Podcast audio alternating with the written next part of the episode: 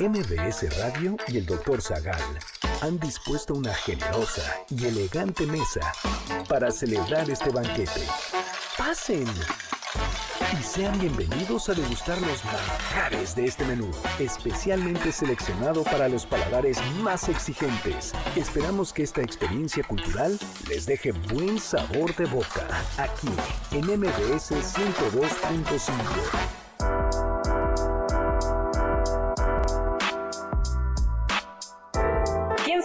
Margaret Lemon? ¿A qué se le conocía como bucarografía? ¿Cómo se llamaba el perro que aparece en las meninas? ¿Qué tiene que ver el expresionismo abstracto con la CIA? ¿Qué se encontró en el tesoro uruguayo del Río de la Plata?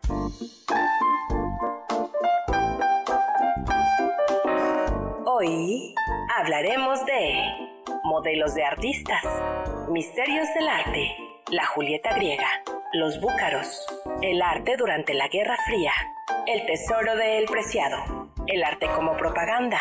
Y más sobre chismes artísticos.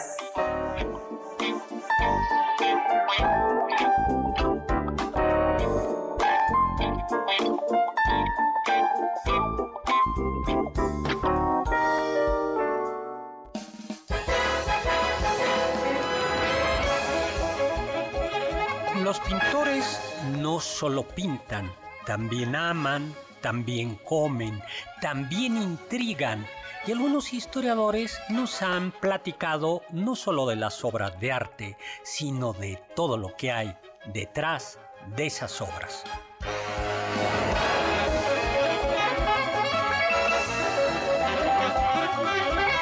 Amigos y amigas, ¿qué tal? ¿Cómo están? Yo soy Héctor Zagal y estoy contentísimo de estar con ustedes hoy aquí en MBC 102.5, transmitiendo desde la Ciudad de México, Tenochtitlan, Colonia Anzures, para todo el mundo mundial y planetas que nos escuchan. Saludos a Venus, Marte, Mercurio y como siempre nos acompaña la elegante y distinguida Carla Aguilar. Hola Carla, ¿cómo estás? ¿Qué tal, doctor? Muy bien, ¿y usted? Nos acompaña también, como siempre, Oscar Sakaguchi. Hola Oscar, ¿cómo estás?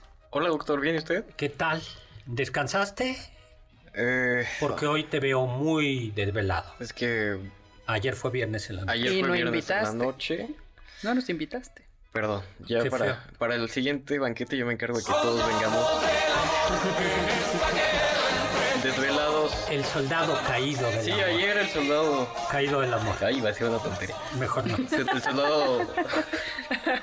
Llegó cansado hoy. Sí. No es necesario saber las Ya, razones. gracias. y tenemos el honor de tener de nueva cuenta a alguien que a quien ya nos ha acompañado en otras ocasiones, a Santiago del Bosque. Santiago, ¿cómo estás? Bienvenido. Oye, para quienes no te han escuchado, ¿por qué no te presentes rápidamente así? Doctor, muchas gracias por, por la invitación. Qué gusto estar aquí con ustedes, Carla, Oscar. Bueno, yo soy Santiago, yo estudié Historia del Arte y estoy terminando una maestría en Historia Técnica del Arte. Así, resumidito, cortito y al pie. Y trabajas además en una galería, ¿no? Sí, trabajo en una galería también. Muy bien, muy bien. Pues eh, le mandamos un saludo a Chava Láser, que ya nos está escuchando, ¿no? ¿Se acuerdan los calcetines que nos Ay, regaló? claro, Qué padre. sí. Juan Manuel, que nos gracias. está saludando ya también. Y Marco Antonio Oficial nos hace una pregunta. ¿Cuál es la pareja de amantes entre un artista y un político más poderosa? Está, está muy difícil. eh, e influyente en nuestra historia y por qué. A ver, artistas y amante, eh, perdón, amantes en donde uno haya sido artista y otro político. Mm, A ver, ¿y por qué? Híjoles, ni modo. A ver, ¿qué, qué político o política vale... eh, y un artista han tenido sus quereres, Santiago? A ver. A ver, ¿qué tal les suena el nombre de María Félix en algún punto con algún político? Ah, pues sí, con varios políticos. Yo creo, ¿eh? Yo creo que... Pues se rumoraba, ¿no? Que de hecho el metro de la Ciudad de México inició gracias a que ella lo pidió. Ajá. Sí. Pues mira, ya Eso tenemos... también. Entonces, muchas gracias, María Félix. Sí, total. Y pues ahora hablaremos. Podemos esto, eh, yo creo que esto nos da pie a hablar de una, un personaje, Margaret Lemon, que no solo influyó en la pintura, sino posiblemente influyó en una monarquía, ¿no? Carlos I de Inglaterra. Oye, pues comencemos. Entonces vamos, eh, si quieres, va- vamos a comenzar a hablar hoy de eh, eh, vidas, historias, chismecillos de artistas. Chismes, más que nada chismes. Chismes. El llanero solitario, solidario, fíjate, ya nos está, eh, sí, ya nos está ¿Escuchando? escuchando también. Ah, y también a todos, muchos saludos a todos los que nos ven desde la página de Facebook, el Dr. Zagal, por el Facebook Live. Bueno, Carla, ¿te quieres quedar con algunos regalos? Tengo esa impresión. Siempre me echa de cabeza, doctor. Porque sí, hoy tenemos además muchos pases dobles para regalar. Tenemos un pase doble para el circo Tudoley. Sí, do- o Cirque du Soleil, yo creo, para el 4 de octubre a las 9 de la noche en el Palacio de los Deportes. Dos pases dobles para el musical El Mago para el 29 de septiembre a las 8.30 de la noche en el Teatro Hidalgo. Dos pases dobles para Pandora y Flans el 7 de octubre a las 9 de la noche en Jardines de México. Wow. Dos pases dobles para el cantante canadiense Michael Bublé. ¡Ah! Yo creo que Oscar debe querer este. Muy romántico. Exacto. En la Arena Ciudad de México el viernes 13 de octubre a las 9 de la noche y tres pases dobles para que si no van a los conciertos vayan a Cinépolis. Pues muy bien, ¿y a quién se los damos? A quien simplemente llame y diga Los quiero. est- Los quiero. ¿No? Muy bien. Me parece bien, doctora. El 5166-1025. Pues muy bien. Sí. Y estamos en vivo, mi Twitter arroba mi Twitter. Su ex. Ex, Ex. perdón. Ex. H Zagal. Zagal con Z. Siempre que dice ex, pienso que tiene una exnovia y es como de, ay. Ex. Tú tienes una ex. ¿Quién sabe? Habrá alguna chica que le estén zumbando los oídos, ¿no? Cada que el doc dice, "Ah, Zagal, Zagal con mi Z". ex y mi ex es. ¿Tú, ¿Tú tienes ex? Sí. Le mandamos un saludo donde quiera que esté. Bueno, de- ya. Entremos a, a, a materia. Eh, hablemos de este pintor del siglo XVII, eh, Van Dyck, que pintó para la corte de Carlos I de Inglaterra, por ejemplo, ¿no? ¿Qué nos puedes contar, Santiago? A ver, Antonio Van Dyck. El personaje era un absoluto crack. Un, un genio. Sale de las filas del taller de Rubens y era su asistente estrella. Tiene esta oportunidad de a través de su maestro conectar, obviamente, con muchos grandes mecenas. Eso siempre ha sido importante. No basta pintar bien, sino hay que pintar cerca del poder, ¿no? Sí, con las, con las conexiones. Claro, siempre ayudan. Pero creo que hay un personaje muy importante alrededor de la vida de este, de este romántico, porque era un absoluto romántico. Era Pisces. ¿Tú Oye, qué no, eres, qué ¿tú qué eres. Oscar Sakaguchi? Leo. Leo. Sí. Eso explica muchas cosas, pero. Bueno, entonces era Pisces. Sí, Muy muy, místico. romántico. Y, y bueno, El amor no siendo, siendo Ah. este artista, eh, tiene en algún momento una pareja que era Margaret Lemon. ¿no? Exactamente, esta dichosa Margaret Lemon, personaje elemental que en la, en la historiografía oficial se ha escrito poco de ella, pero existen, existen documentos y existen bastantes chismecitos. Hay un cuadro de ella, ¿no? Hay varios, hay varios, fue la musa, y no solo de él, fue de muchos otros pintores después de Van Dyck. Pero es muy importante, por ejemplo, que Van Dyck le incluyó en esta obra, este compendio de retratos que él hizo sobre, que era la iconografía, así se llama, pero era el chiste de este librillo, de este trabajo, era tener ahí a todas las personas ilustres de la época. Que Un juicio. Ajá, literal. Literalmente. Y en este compendio había pocos personajes femeninos. Estaba, por ejemplo, María de Médicis y estaba Margaret Lemon, que no solamente estaba ahí por ser la amante en turno del pintor, sino porque se dice que ella era la que llevaba la administración de su taller en Inglaterra. Y esto es algo muy importante. Los talleres de los artistas siempre, siempre son un tema emocionante, escabroso, porque se sabe poco. Los artistas guardaban lo que pasaba dentro de esos talleres en estos libros de secretos, que literalmente se les llamaba así. Oye, a ver, ¿y cómo qué había en esos libros de secretos? Recetas, principalmente Claro, recetas. es que la pintura la tenían que hacer ellos. No ibas a comprar la pintura a Sí, una ya en tienda. tubito a una tienda. No, no, no eran recetas, eh, contactos, a quién le compraban la tela. La tela obviamente no era tela de bastidor, la tela que se usaba era tela de velas de barco.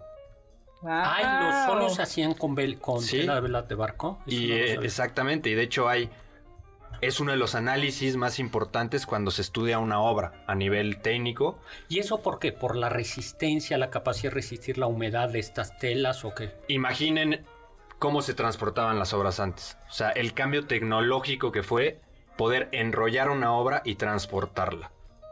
Claro. Y antes no se podía. Entonces, esa tecnología, porque así hay que decirlo, fue importantísima. Y que una mujer estuviera atrás de esta administración en un taller tan, tan importante, Dyke llega a Inglaterra siendo ya reconocidísimo, pensando que él iba todavía a crecer más después de, de ese, de, de ese periodo en su carrera, pero falleció. Pero este, este personaje tenía altos y bajos, como todos los tenemos, pero este personaje, Margaret, Margaret, Lemon. Margaret Lemon, tenía una habilidad para las relaciones públicas impresionante, porque conectaba a Van Dyke con muchos mecenas muy importantes. Los dos más, que así, para mencionarlos, Endymion Porter, amigo y mecenas de Van Dyke, y el rey de Oye, Inglaterra. ¿hay una diferencia entre mecena y cliente? ¿O eh, tú la harías? ¿O cómo era? Sí. ¿Cómo, cómo funcionaba en aquella época? O sea, yo llegaba y le pedía a alguien una pintura o cómo funcionaba esto. se hacía un contrato. O sea, había, por ejemplo, los Países Bajos, eh, que se dividían en dos. Estaban Flandes. exactamente. Flandes y las Provincias Unidas, que es la guerra, todo eso muy histórico.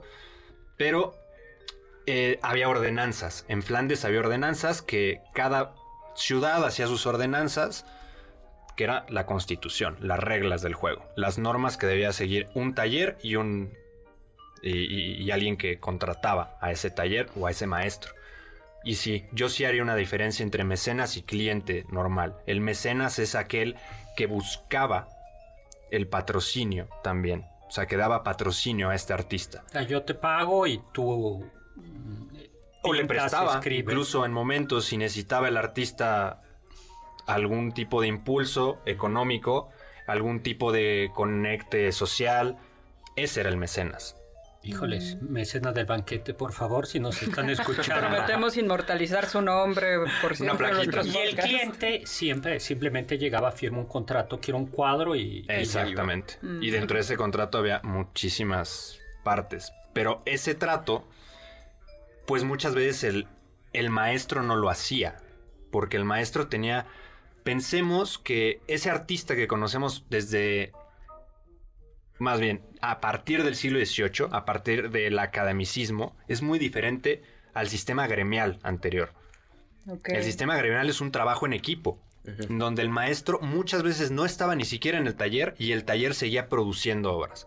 Sí, se, se decía que, hay, que, que el- que los maestros se reservaban ciertos detalles, ¿no? las manos, la cara. Encarnaciones, que son justo lo que usted dice, manos, cara y telas, muchas veces, lo- la indumentaria, los ropajes, Oye, Pero todo pues nos- lo demás, los aprendices. asistentes y aprendices. y pasaba con los moralistas todavía. Bueno, nos tenemos que ir a un corte porque el tiempo nos está comiendo. Regresamos a seguir hablando de artes, artistas, chismes e historias.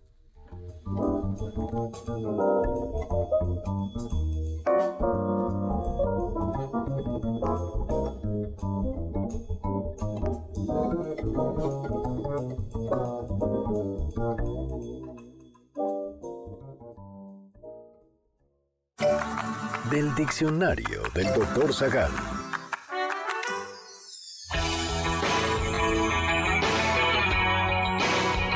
Pintura es una palabra que proviene del latín, en específico de pictus, pintado, y del sufijo ura, resultado. En este sentido, el significado original, no distante al actual, de esta palabra era el resultado de pintar.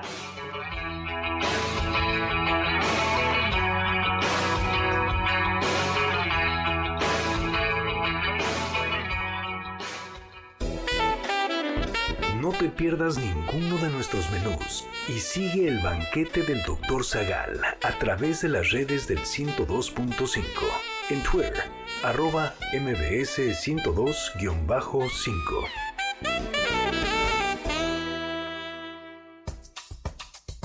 ¿Quieres felicitar al chef por tan exquisito banquete? Llámale al 55 51 66 1025 en MBS 102.5. Estás escuchando el banquete del Dr. Zagal. ¿Quieres contactar a los ayudantes del chef? Puedes escribirles en Twitter, arroba carlapaola-ab, Héctor Tapia, arroba Toy Tapia, Uriel Galicia, arroba U Cerrilla, Lalo Rivadeneira, arroba Geribadeneira.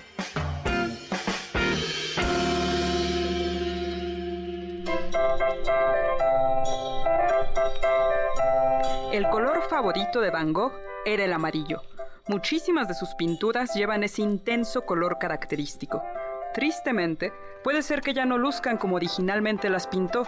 Según los expertos, el amarillo con el que Van Gogh pintó es un pigmento especial, químicamente inestable. A lo largo de los años, el brillo del amarillo en las pinturas de Van Gogh ha desaparecido significativamente. Quizá jamás podamos apreciar el verdadero arte de Van Gogh.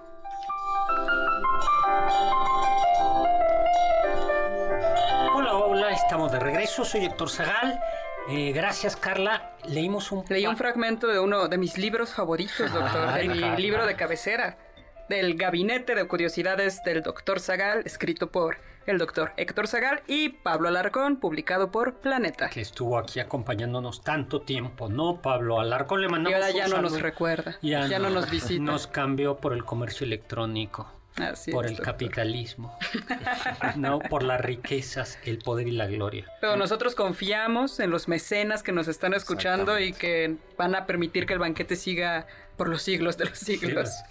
Saludos a Raúl González que dice, saludos doctor a la princesa Carlita, al Ay, invitado. muchas gracias, saludos. y, que Gracias. por, su- eh, y que por supuesto no olvida al comandante del amor caído que ya subió de categoría. Ya no eres soldado, ya Ya eres es comandante. comandante del amor caído. Sí. Luego Luis Carlos, buenas tardes, que nos esté escuchando eh, desde Oaxaca y él está él y su esposa, pues saludos Luis a ti y a tu esposa.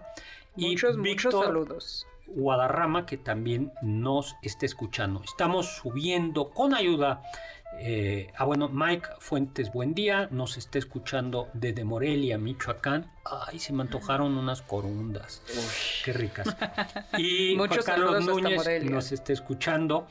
Y tú, este, eh, Oscar, ¿tú Em, tienes saludos por ahí? Sí, en Facebook nos están saludando desde Winchester, Virginia, Antonio Ramírez. Ay, y padre, desde Mérida, saludos. Yucatán, Flavia Ramírez nos dice que es un placer disfrutar de un sábado por la tarde escuchándonos. Maravilloso. Muchas gracias. Muchas, muchas gracias. Oye, Santiago, entonces estábamos en esto tan apasionante de los talleres, decías que la relación, eh, que los talleres eran como gremiales, o sea, tú llegabas y aprendías como en las antiguas peluquerías, que eras chicharito, ¿no? Eh, eras chicharo, ¿no?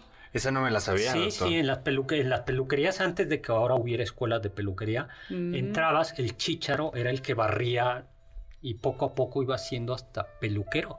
Como en la, el- estructura de los albañiles en México todavía es gremial. ¿no? Sí, Sí, es sí, claro, está el Eh, eh, maestro. exactamente, hasta llegar a ser al maestro. Sí. Entonces, así eran los talleres. Así eran los talleres y que este personaje, Margaret Lemon, se encargara del taller del artista más importante en ese momento en Inglaterra y de los más importantes en Europa, pues muy significativo. La historia termina un poco mal porque se dice que Margaret era bastante celosa de los viajes que hacía Van Dyke y, e incluso, eso está documentado, le intentó arrancar el dedo. El dedo pulgar. Margaret. Sí. No, pues, Para que... Pero si era de donde venía el dinerito, Sí. ese dedo. No, sí, eso era tóxico. Pero ¿cómo Sí, se lo intentó arrancar? ¿Con un cuchillo o...? Ahí sí no sé.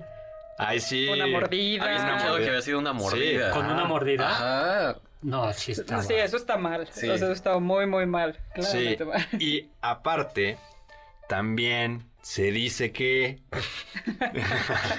el, el rey Carlos I también le gustaba bastante. A ver, Carlos I también era un romántico y estaba muy enamorado de Enriqueta María, supuestamente, pero tenía entre sus saberes un retrato de Margaret Lemon. Y Ay, ay. Sí, es como, Y- es como si en mi, en mi celular tengo foto de mi novia y foto de la amiga de mi novia, ¿no? eh, sí, Sí. entonces Póster, ¿no? De la- y que hay una pelea fuerte entre Carlos I y Van Dyke, donde el rey le pide que se case con que fue con Mary Ruthven, que fue eventualmente la esposa y madre de la única hija de Van Dyke. Entonces, Ah. pensar en por qué le pidió que se tuviera que casar, Los- esto hace que Van Dyke en ese momento quiera romper completamente la relación con la corona, que se quiere ir a París. Entonces, alrededor de ese chismecito hay muchas ideas que encajan perfecto. Claro, lo que no quería era competencia, Carlos I. Sí. No, sí, eso era un trois. locura. Era, no, no era à trois, era un triángulo. Sí. Y, y Margaret, bueno, sí era una personalidad fuerte, ¿no? Seguramente era una personalidad muy fuerte. Se termina suicidando. Ah, qué triste. Triste, sí. Sí. Eh, no por Van Dyke, no por el desamor de Van Dyke, sino por, por el desamor Uh. que le provoca la pérdida de su amado capitán Giles Porter en batalla durante la guerra civil inglesa. Que le costó la vida a Carlos I. Exactamente. paso. Ya platicaremos No, de pues, eso. Con nadie se quedó al final. Bueno, no, Pues pues. por cierto, para el- los que nos siguen en redes sociales, ya subimos un retrato de eh, Lemon pintado por Van Dyke en Facebook y en Twitter. Maravilloso. En ex. Vayamos a, No a la. España, vayamos, visitemos el Museo del Prado.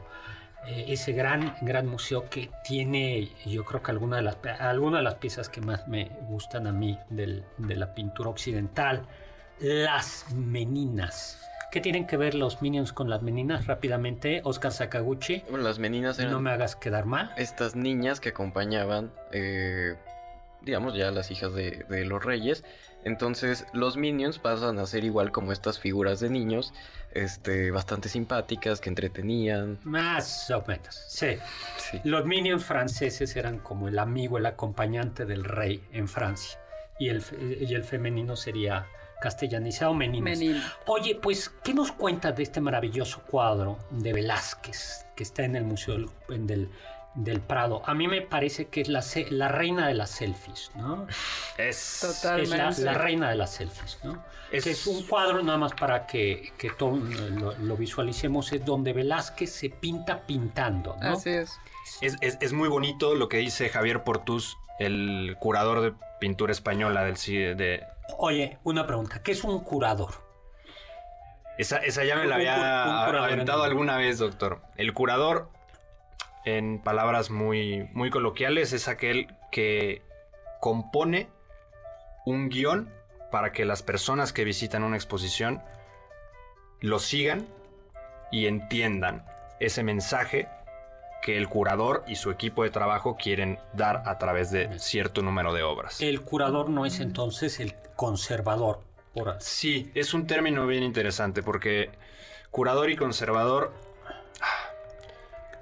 son términos que se usan muchas veces como sinónimo.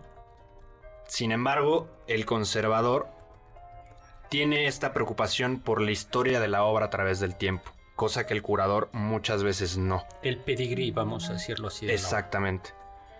Entonces, Javier Portus, eh, de esto, de las meninas, dice muchas cosas bellísimas, pero una de ellas es, Velázquez se pinta pensando que está pintando, porque no está pintando, tiene la paleta y pincel en la mano, pero voltea a ver al público, rompe esa cuarta pared y voltea a ver al espectador. Y además de eso, si lo fijamos, si fijamos la vista, ahorita seguro Oscar sube una foto de las meninas, es el que está más arriba. Es el que está en Sí, el sí. escalafón más arriba. Sí, sí, la infanta está abajo. La infanta está abajo. Hay muchas teorías de que en algún momento se pensó que era el cuadro que anunciaba que la próxima, eh, que, le- que- que Margarita, que la infanta, iba a ser la heredera al trono. Esto se desecha porque sería un, un autogol del propio Felipe IV diciendo ya no puedo tener hijos varones. Entonces esa teoría se- se- se tira con este argumento. Pero en el centro de la imagen, junto a Margarita, eh, está algo que a mí me parece sensacional, en verdad. Aparece Sarmiento, bueno, esta menina, Agustina Sarmiento, que le está dando un objeto, un pequeño objeto, Ah, ese es precioso. a Margarita, ¿Qué es? que es un búcaro. ¿Tú sabes qué es un búcaro, Oscar Sakaguchi? No, lo estoy tratando de ver. es un pedazo de barro, ¿no? Exactamente. Bueno, es, sí, es un... El- e- es un, sí, es un recipiente de barro que en el cual, bueno, esta tradición de tomar agua en estos recipientes de barro y después comerse ese recipiente de barro se le dice bucarofagia. O sea, a ver, es el agua de barro. Yo sí, ayer estuve en un restaurante donde justo te sirven el agua reposada en barro, ¿no? El agua de barro, agua. Pero, o sea, te comes el... O sea, Te terminas tu agüita y entonces le das una te mordida. comes el, eso sí era, ¿cómo se llama? Reciclar todo. No, es- Oye, pero a ver, entonces te comías el, Sí, búcaro. el, el búcaro te lo búcaro. comías porque ayudaba al, al patrón estético, a la corriente estética de la época, que era estar pálido. El Te ¿qué enfermaba. llevaba, llevaba plomo el búcaro o qué Seguramente, y es muy interesante que los búcaros más apreciados eran Eran los los que venían de México. de la sí. Nueva España. Exactamente, los Ah, que venían de Nueva. España. Y entonces, claro, comías búcaro, pedacito de búcaro ibas a estar pálida, ¿no? Sí, y te te, o sea, ahorrabas la base. Y no Te ponía- que ir a, te a- qui- a un corte. Nada más rápidamente, ¿qué te daba comerte los pedacitos de búcaro? te- tenía un poco alucinógeno, un- un, No, no, necesitamos más No, tiempo para hablar de los búcaros. Regresamos para hablar de la bucorofagia.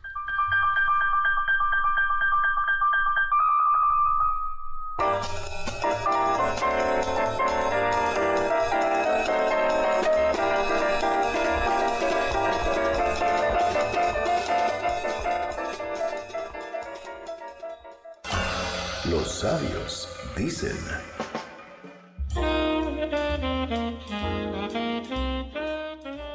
Belleza perece en la vida, pero es inmortal en el arte. Leonardo da Vinci.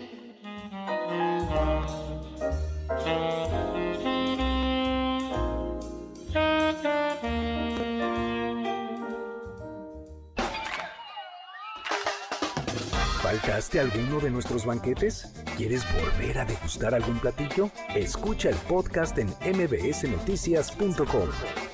MBS 102.5.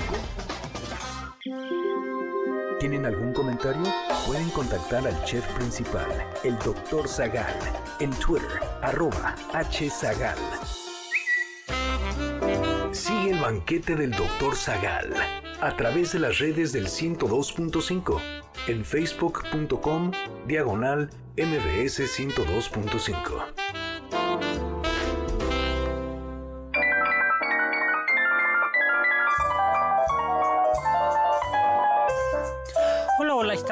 Soy Héctor Zagal y estamos aquí en este banquete como todos los sábados a las 5 de la tarde, pero también todos los miércoles a las 10 de la noche y el domingo publicamos en el portal de MBS Noticias en su tinta habitualmente como un pequeño resumen o ideas de este banquete con Carla Aguilar, Oscar Sakaguchi y hoy con Santiago del Bosque. Y Santiago nos estaba platicando, hablando de este cuadro de las meninas, de esta costumbre de eh, no solo beber agua de barro, en estas eh, jícaras, en estos recipientes que se llaman búcaros, Búcaros. sino de comerse el, el, El- el búcaro. ajá. O sea, me echaba mi trago de mi, mi, tra- mi- mis sorbitos de agua y Es luego me una comida comía. completa. Exactamente. Era reciclaje, ¿no? Pero a ver, Totalmente. entonces ya te corté. ¿Por qué se comían Por, los búcaros? por ciertas ventajas, vamos a entrecomillar ventajas, que era que ponía un poco high eh, el comer el búcaro, quitaba gran Nunca lo han probado. quitaba el sueño y Mm. retrasaba la menstruación, es decir, servía como anticonceptivo. Pero Oh. esto, Wow. estos síntomas eh, no eran otra cosa que síntomas, exacto, envenenamiento del sistema circulatorio causando anemia. Y por eso te veías pálido. Ya decía yo que Exacto. no Ah, por podía ser estabas tan bueno. alucinando que era, que era Sí, claro, lo si no nice, estás bien ¿no? nutrido no tienes Que era lo elegante. Y provocaba una enfermedad que en la época se le llamó clorosis o que se le decía también mal de amores. Incluso Lope de Vega en su, en su comedia El acero de Madrid tiene una, no voy a leer completo, pero eh, tiene una frase que empieza así. Niña de color quebrado, o tienes amor o comes barro. Oye, Oscar Sakaguchi. ¿tú tienes mal de amores? Tú, niño de color quebrado. ¿O comes, Ti- o tienes amor o comes barro. comes barro? Eh, Michi Michi. Bueno, no comen barro. De- debe haber sido algún del barniz o de algo eh, que, que era lo que provocaba aquello. Pues bueno, oye, ya, pasemos a otra anécdota, pero no aguanto las ganas de que me cuentes si sabemos cómo se llamaba el perro que aparece Ah, en es las meninas. Que es un mastín. Es un mastín. Que es estos perros que por cierto los conquistadores utilizaban en el 16 contra los indígenas. Pero bueno, de ese mastín Y se tiene. Ya ven que cuando murió ahora la reina, la ex reina de Inglaterra, eh, sacaron todo una- un linaje de, de los perros de la Casa Real. Pues bueno, también este mastín se dice que pertenecía a un linaje muy importante y que se llamaba Salomón. Salomón. Bueno, política y pintura. ¿A ti te gusta el arte abstracto, Oscar Sakaguchi? Ay, ojalá no me esté escuchando mi profesora de movimientos artísticos. No mucho. ¿No te gusta el arte? ¿A ti la pintura abstracta? ¿Rothko es arte abstracto? Sí. Me encanta. Sí, la pintura que no es figu- que no son figuras humanas, figuras Hay una del capilla mundo. preciosa de Rothko. Preciosa. Claro que me encanta el arte abstracto. Y que- Ah, sí. Ahora, aquí yo creo que hay que situarnos, eh, y, y esto creo que lo podemos entender en México, porque hubo un nacionalismo, un los muralistas mexicanos. Claro, el arte que- unido a la política, un proyecto político. Y que entonces era un arte de propaganda. Y en México el que, pues eso que era como de libro de texto, ¿no? Que, Claro. eh, la revolución, los indígenas, los españoles, eso. Los Y- obreros, los el obreros. capitalista. Y una primera reacción es Tamayo, que por primera vez que ofrece un arte que ya no es figurativo ni político, ¿no? Claro, que ya no hace propaganda. Pero, ¿qué nos puedes decir de otras eh, cosas de este tipo? Es, muy interesante esa transición, porque Tamayo, siendo alumno de este, de este muralismo, cambia y se vuelve neofigurativo. Pero todavía no rompe Claro, completamente. porque sus sandías todavía se reconocen. Sí, y, y después viene esto, la ruptura. En México específicamente, pero el contexto político es muy, muy importante. Nunca hay que pensar, eh, hay, hay- yo creo también, todo es político. Y el arte no se sale de la caja. Y vamos a hacer un salto cuántico, estamos en el 17 y vamos a ir a los años 50. La Guerra Fría, Exactamente. Estados Unidos y la Unión Soviética, la cortina de hierro. Exactamente. ¿Y qué buscaba Estados Unidos? Situémonos más o menos finales de los años 40, se crea la CIA y con este cambio en la política también se cambia qué arte quería ver. Quería, bueno, más bien qué arte el gobierno quería que la gente viera. Claro, la Unión Soviética todavía hacía este realismo socialista, ¿no? De pinturas como muy políticas y reales, ¿no? Sí. reales. Y no- hay no irreales. sino reales. muchísimas anécdotas de curadores, artistas, de cómo la CIA cooptó el expresionismo abstracto. A ver, entonces lo que está diciendo es que la CIA, así como la Unión Soviética promovía el arte, un cierto tipo de arte Comunista, comunista, vamos a decirlo. ¿no? Que invitaba a la revolución, la CIA promovió el arte Abstracto. abstracto. ¿Por qué? Porque es antinarrativo. Porque no cuenta. O sea, no te invita a guillotinar burgueses. Exactamente. O sea, llevar. La CIA buscaba llevar a una neutralidad al arte. Te Ya- ves un cuadro de Rothko y no te invita a la revolución. No, claro, porque se diluye, se diluye hasta el individuo mismo, ¿no? Sí, y, y vamos a enfocarnos en otras cosas. Vamos a empezar a hablar de el color autónomo como un signo autónomo. Vamos a empezar de hablar de el adiós al, al diseño, es decir, al dibujo. Entonces, si vemos el panorama, la, el ambiente artístico en ese momento en Estados Unidos era iba para allá. En todos los 50 todos los programas culturales iban dirigidos al arte abstracto y no solo para Estados Unidos.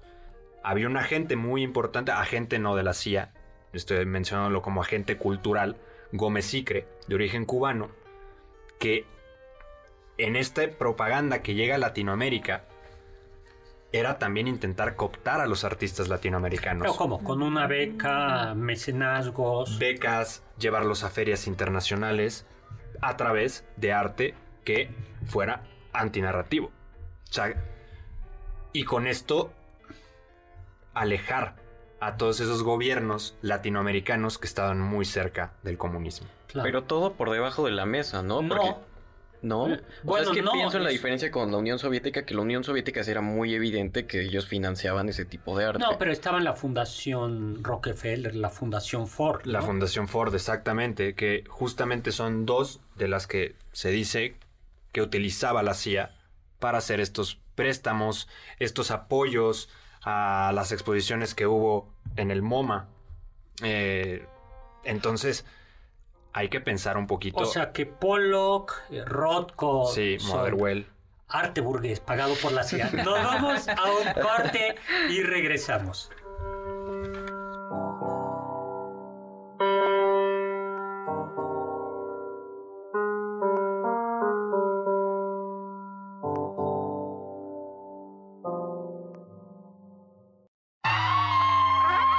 Escuché que... La figura del artista no siempre estuvo acompañada de fama y elogios públicos. En la antigüedad, el artista era un artesano, mismo que, una vez terminada su obra, la entregaba a su dueño y se olvidaba de ella. Sin embargo, ya para el Renacimiento, los artistas comenzaron a volverse figuras públicas. La fama los empezó a acompañar, y tanto su trabajo como su figura se llenaron de valor. Una prueba de ello es que fue durante este periodo que muchos comenzaron a firmar sus obras. La única obra que Miguel Ángel firmó, por ejemplo, fue La Piedad.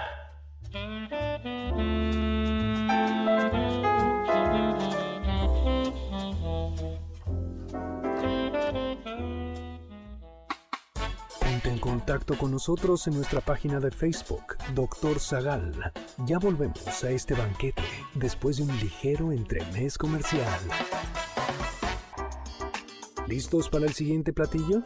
Quédate con nosotros. Aún hay mucho por picar y la promesa sabrosa, el postre. Hay quien dice que... De las galerías de arte más excéntricas e importantes del mundo, el Palacio de Invierno de San Petersburgo ocupa un lugar relevante. Esto, pues, esta galería de arte es considerada como la más grande a nivel mundial, con 332 salas, 3 millones de piezas en exhibición y 24 kilómetros de recorrido en donde encontrarlas.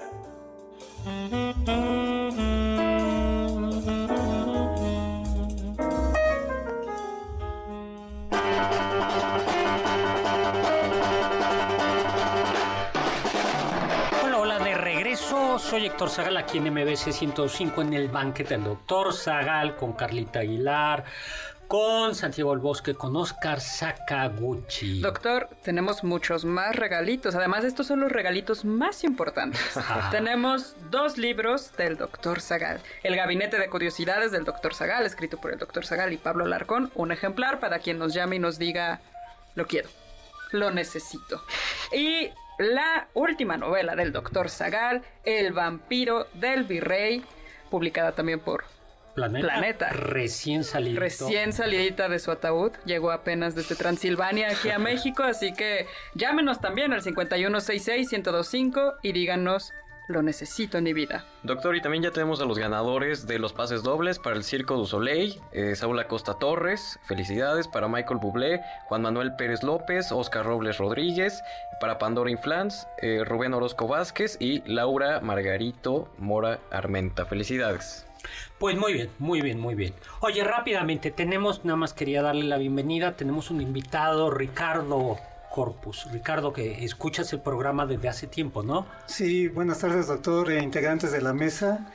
Eh, mi nombre es Ricardo Corpus. Eh, eh, la verdad, este, escuchar el, el programa tendrá como un año, un poquito más. No, no tenía el gusto de haberlo escuchado. De pronto prendí el radio el, sábado en la tarde y lo escuché y me encantó mucho el programa y desde ahí lo sigo. Ah, oye, Un ¿y a qué te mágico dedicas, sábado Ricardo? ya en la tarde. ¿A qué te dedicas, Ricardo? Eh, mire, soy, este, estudié ingeniería química y actualmente estoy trabajando en, una, en un laboratorio en una farmacéutica. Maravilloso, maravilloso. Nos trajo unos choco... Me trajo unos chocolatitos que yo les Yo escuché convidé. que dijo que eran para todos, doctor. No, y dijo para mí Entonces fue su corazón y generoso. mi- el que le dio, el que ha repartido chocolatitos, pero los que no los trajo para todos. Muchas gracias, Ricardo. Muchas gracias por Sí, escucharnos. muchas gracias por acompañarnos. El tipo nos está comiendo. Vamos, eh, Santiago. A ver, platicanos Otro chisme otro artístico. chisme. A ver, nazis, los nazis saquearon. Bueno, un saludo a Sofía Segovia de la colonia Martín Carrera que nos está eh, escuchando. Muchísimos, muchísimos Los nazis saludos. saquearon obras de arte. Muchísimo. El ¿Y? espolio, el espolio nazi es uno de los temas más importantes en la historia del arte porque significó tener huecos, huecos muy importantes en la historiografía. Pero hay uno en particular muy interesante que 70 años después de la Segunda Guerra Mundial, en 2013, en Alemania, ¡pum! 121 obras bueno, poco más, o sea, 121 obras enmarcadas, 1258, dato preciso, sin marco, fueron encontradas en el departamento de Cornelius eh, Gurlitt, perdón por mi alemán, en, en Múnich. Bueno, la pregunta aquí es impresionante. ¿Cómo llegaron las obras ahí? Cientos. Es, O sea, son más de 1300 obras. sí, sí. Claro. Porque lo importante, ok, Además no eran... No, no, no. O sea, había. Degas, había, había Matisse, había Chagall. Pero. ¿cómo llegaron ahí? Ok, el Museo de Bellas Artes de Berna se quedó con las obras a la muerte de este personaje en 2014. Pero la pregunta interesante, que el público se quede con ella, ¿cómo llegaron a, a manos de Gurlitt? O sea, ¿de dónde salen esas? Porque aman, sí. Pues sí, el, El- los y- nazis. Sí. Pero ¿cómo? ¿Cómo fue? Porque cuando acaba, la, a, a- a lo mejor vieron esta película y es basada en un libro, que el libro es bastante bueno, La del tren, ¿no? de los hombres monumento. Eh, ellos de- encuentran en las minas. Y es bien interesante cómo se dan cuenta, cómo se enteran de que estaban las obras escondidas en las minas. Y es a través de un dentista que salva a un soldado y que el soldado en agradecimiento les dice, por cierto, las obras que están buscando están en estas minas. Porque fue un Wow. saqueo sistemático, ¿no? De museos y de colecciones privadas. Sí, sí, a través de... uf, Bueno, oye, y Rosa Mexicana. Política. temón, un temón. La política tiene que ver con el rosa mexicano. Como siempre, doctor. Siempre está metido el nacionalismo mexicano. Sí, ahí, pues, para empezar, Barbie, ¿no? El fenómeno ahora Barbie, rosa. Pero ¿de dónde nace este rosa? Porque eso es algo que poca gente sabe. Y es un diseñador mexicano, Ramón Valdiosera. Nacido en Veracruz, 1918, me parece. Y que a través de una exploración en todo México, demostró, quiso demostrar los orígenes de este color, ¿no? En el, en el, en el imaginario colectivo de México siempre es color, muchísimo color. No, vamos a estos pueblos mágicos y es un atasque de color. Pero este rosa mexicano, ¿de dónde viene? Y es muy interesante. Ra- eh, Valdiosera explicaba que era por dos. O sea, que tenía dos fuentes: la grana cochinilla y el- los tonos púrpura de provenientes de un molusco. De una, de una caracola. También, eh, o sea, no solo en Fenicia se utilizaban estos púrpuras. No, Eh, era- También aquí había También de aquí, molusco. sí. Entonces, de esa combinación, de ese rojo mexicano, como salió una exposición hace años, tal vez la, la fueron a ver, de ese rojo y ese púrpura, la mezcla es el rosa mexicano.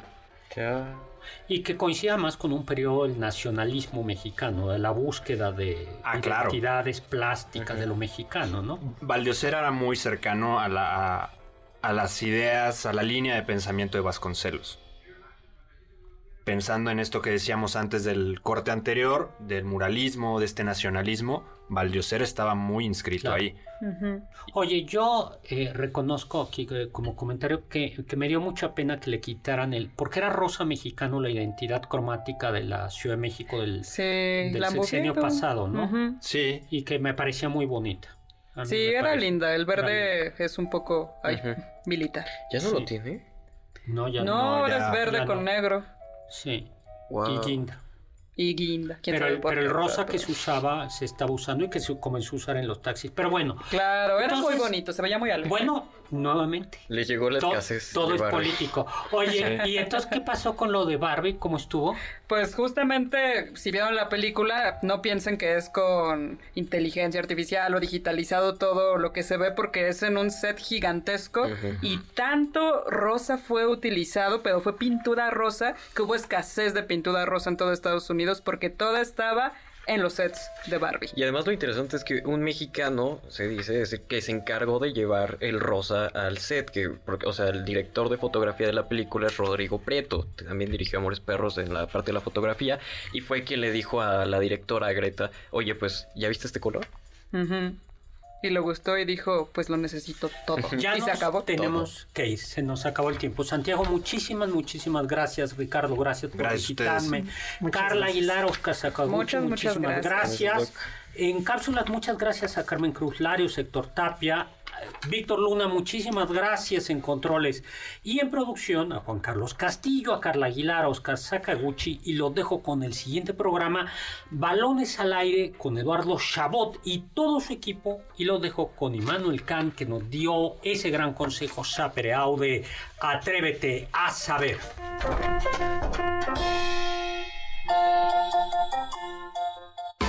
Confiamos que este banquete ha sido un deleite gourmet y cultural.